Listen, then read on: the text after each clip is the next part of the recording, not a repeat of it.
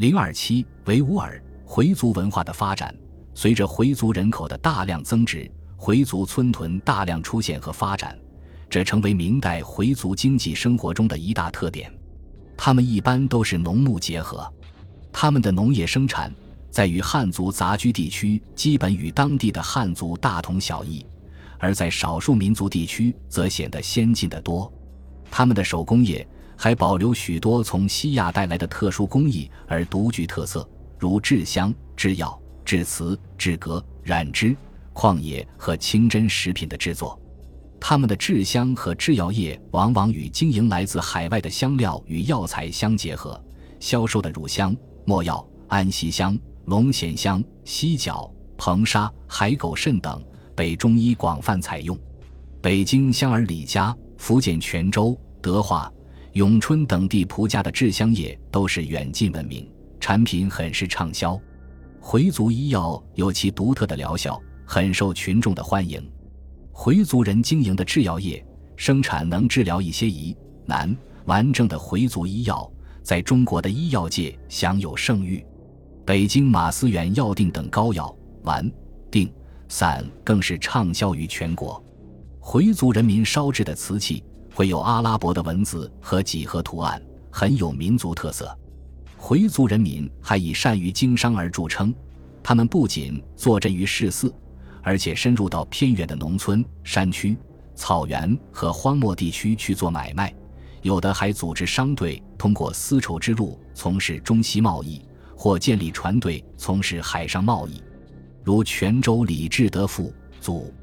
就是数代从事海外贸易而成为富甲一方的巨商。泉州的金、丁、马、蝶、夏五大回姓，也都是靠经营海外贸易起家的。随着回族经济的发展，回族的教育也有很大的发展。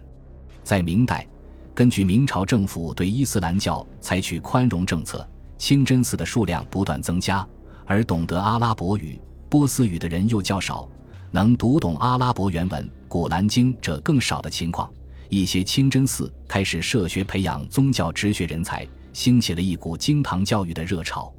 到明中叶。伊斯兰学者胡登州集各地经学教育之大成，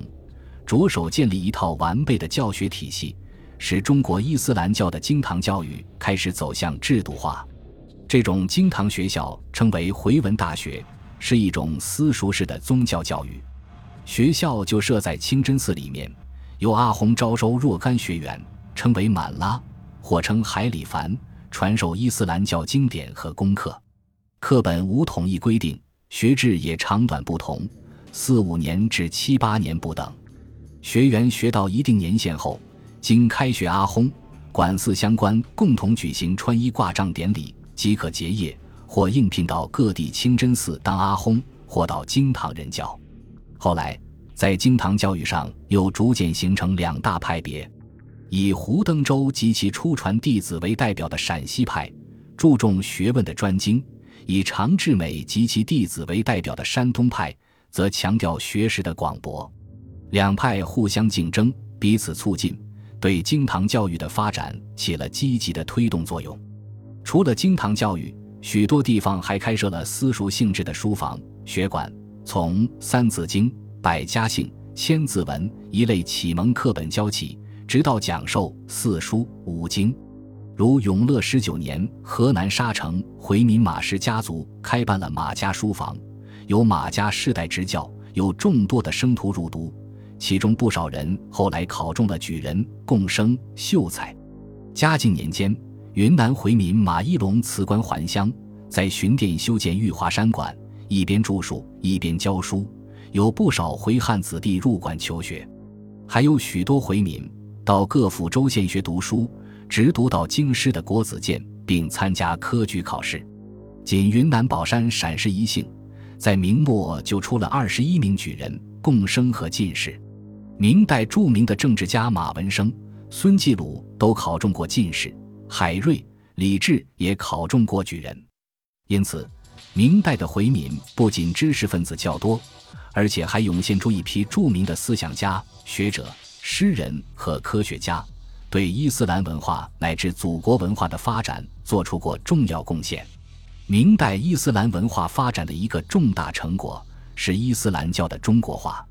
明代是中国伊斯兰教发展的鼎盛时期，清真寺在各地如雨后春笋般的涌现，其数量之多、规模之大，可算是空前的。但是，从唐代直至明中叶，即从七世纪到十五世纪这八百年间，伊斯兰教在中国教义不明，教名未定，不见典籍及著作。亦无汉文译著，是个侨民的宗教，或外来民族的宗教。明中叶以后，随着经堂教育的兴盛，一些回族宗教学者开始用汉文译著伊斯兰教义经典，在以南京为中心的江南地区兴起了一场以如全经的伊斯兰文化运动。这些宗教学者既通晓汉文，又精通阿拉伯文和波斯文，既精通伊斯兰教义，又通晓儒。佛道的思想，这就为以儒全经提供了必要条件。首先接起以儒全经旗号的是伊斯兰教的注译家和经师王代玉，其先祖为天方人，世代精通回历，明洪武赐居南京，任职于钦天监。王代禹自幼成绩佳学，熟读伊斯兰教典籍，并广泛研读诸子百家与世道之书，学通四教。后专攻伊斯兰教教义，立志用汉文介绍、宣扬伊斯兰教。他长期潜心注意，晚年曾到北京讲学。他既从正统派伊斯兰教神学出发，认为世界万物都是真主创造的，从而建立自己的本体论；但又将宋代理学家张载、程颢、程颐、朱熹关于理、气、天命之性。气理之性及天理人欲的一系列学说，移植到认主独一的伊斯兰教思想体系之中，从而开创了中国伊斯兰教汉文学派。安徽宣城人詹英鹏，自少秉承其父詹义家学，通儒家经典。万历四十四年中进士，官至浙江右参政。从政之下，精心钻研伊斯兰教典籍，搜集有关伊斯兰教的汉文译著或汉文记载的资料。编成《群书汇集事宜》一书，并撰写跋文，逐一指正所收资料的失真欠妥之处。他也以如全经，用孔孟之道，程朱理学解释伊斯兰教的教义，认为敬真主与尽人伦有着密切的关系，两者互为表里，相互补充。山东叶县人张欣，天启五年中进士，崇祯时官至刑部尚书。清初被授为兵部左侍郎兼右副都御史，后罢官。他精研伊斯兰教的教义和教史，从哲学的高度解释伊斯兰教，运用程朱理学无极、太极的概念阐述宇宙万物的生成，宣扬清真一教，独出诸家之上，为中国伊斯兰教的汉文学派奠定了哲学基础。经过这批回族学者的研讨阐发。将伊斯兰教的教义与中国的传统思想结合起来，从而实现伊斯兰教的中国化，这就更便于在中国的传播。明代回族在文学艺术方面有突出的成就，曾涌现出一批很有影响的诗人和文学家，如丁鹤年、海瑞、李治、金大车、金大愚、孙继鲁、马继龙等。丁鹤年是明初回族诗歌创作成就最大的诗人，其父。祖在元代世代为患，元末战乱，家道中落，他漂泊不定，倍尝艰辛。入明后，丁鹤年终身不仕，寄时光于书海，抒胸臆于诗文。一生曾写下大量诗文，因战乱漂泊，多遭遗失，后人即为《丁鹤年集》与《丁鹤年诗集》。丁鹤年好学洽文，经诗律，他的诗作真实的再现了当时的社会生活。反映了当时劳动人民的困苦，表现了结束战乱、安居乐业的愿望。诗情真切而又多用口语，生动含蓄，清丽可喜。除诗歌外，他对绘画、书法、医学、数学也无不通晓，可谓多才多艺。著名史学家陈元称赞他说：“萨都拉尔后，回族诗人首推丁和年，被誉为金陵二金的金大车、金大愚兄弟。”因为家境贫寒，仕途受阻而接近下层人民，分别著有《子有集》与《子坤集》，大多反映民间疾苦，针砭时弊，语言朴实，意境幽深。孙继鲁学博才高，著有《破碗集》与《嵩山文集》，诗文雄古遒劲。马继龙官至南京兵部车驾司员外郎，著有《梅桥集》，其中有些篇章描绘西南边陲险要而绮丽的风光，气象浑厚，格调高昂，洋溢着深厚的爱国之情。散文创作则以海瑞与李治成就最高，影响也最大。海瑞为官清正不阿。人呼为海青天，他主张写作应弃绝陈词滥调、抄袭模仿，反对歌功颂德、阿谀奉承，著有《海瑞集》和《备忘录》，针砭时弊之作，不留情面。其《治安策》一文，公开对明世宗的丑行进行大胆的揭露与抨击，被誉为直言天下第一世书。李治的著述十分丰富。有《李氏文集》二十卷，《李氏丛书》十五种传世。他的散文充满新颖的见解，分析深刻，语言犀利，充分反映出其疏狂的性格与愤世嫉俗的秉性。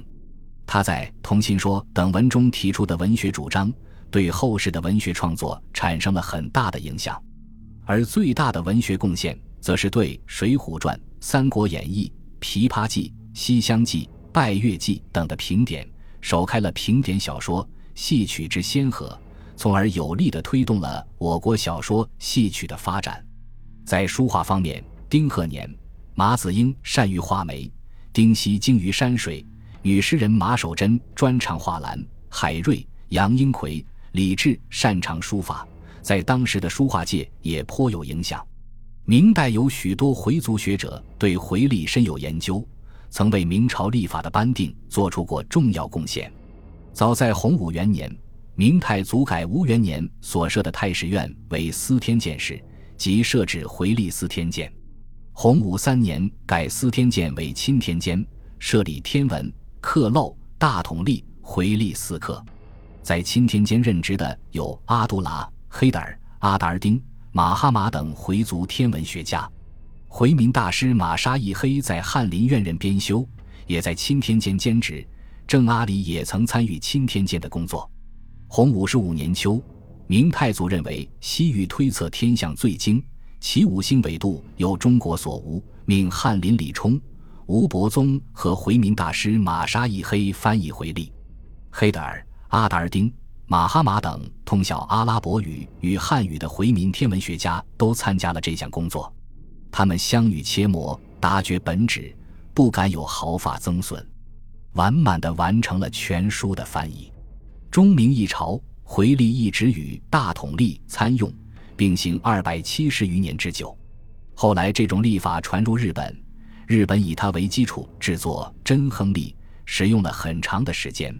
此外，被看作异端之尤的李治在哲学思想和史学上的贡献。回族航海家政和远航的成就，以及跟随他远航的回民马欢、费信、龚真等所著《瀛崖胜览》《星察胜览》《西洋藩国志》在地理学上的价值，将在本书其他章节介绍，这里从略。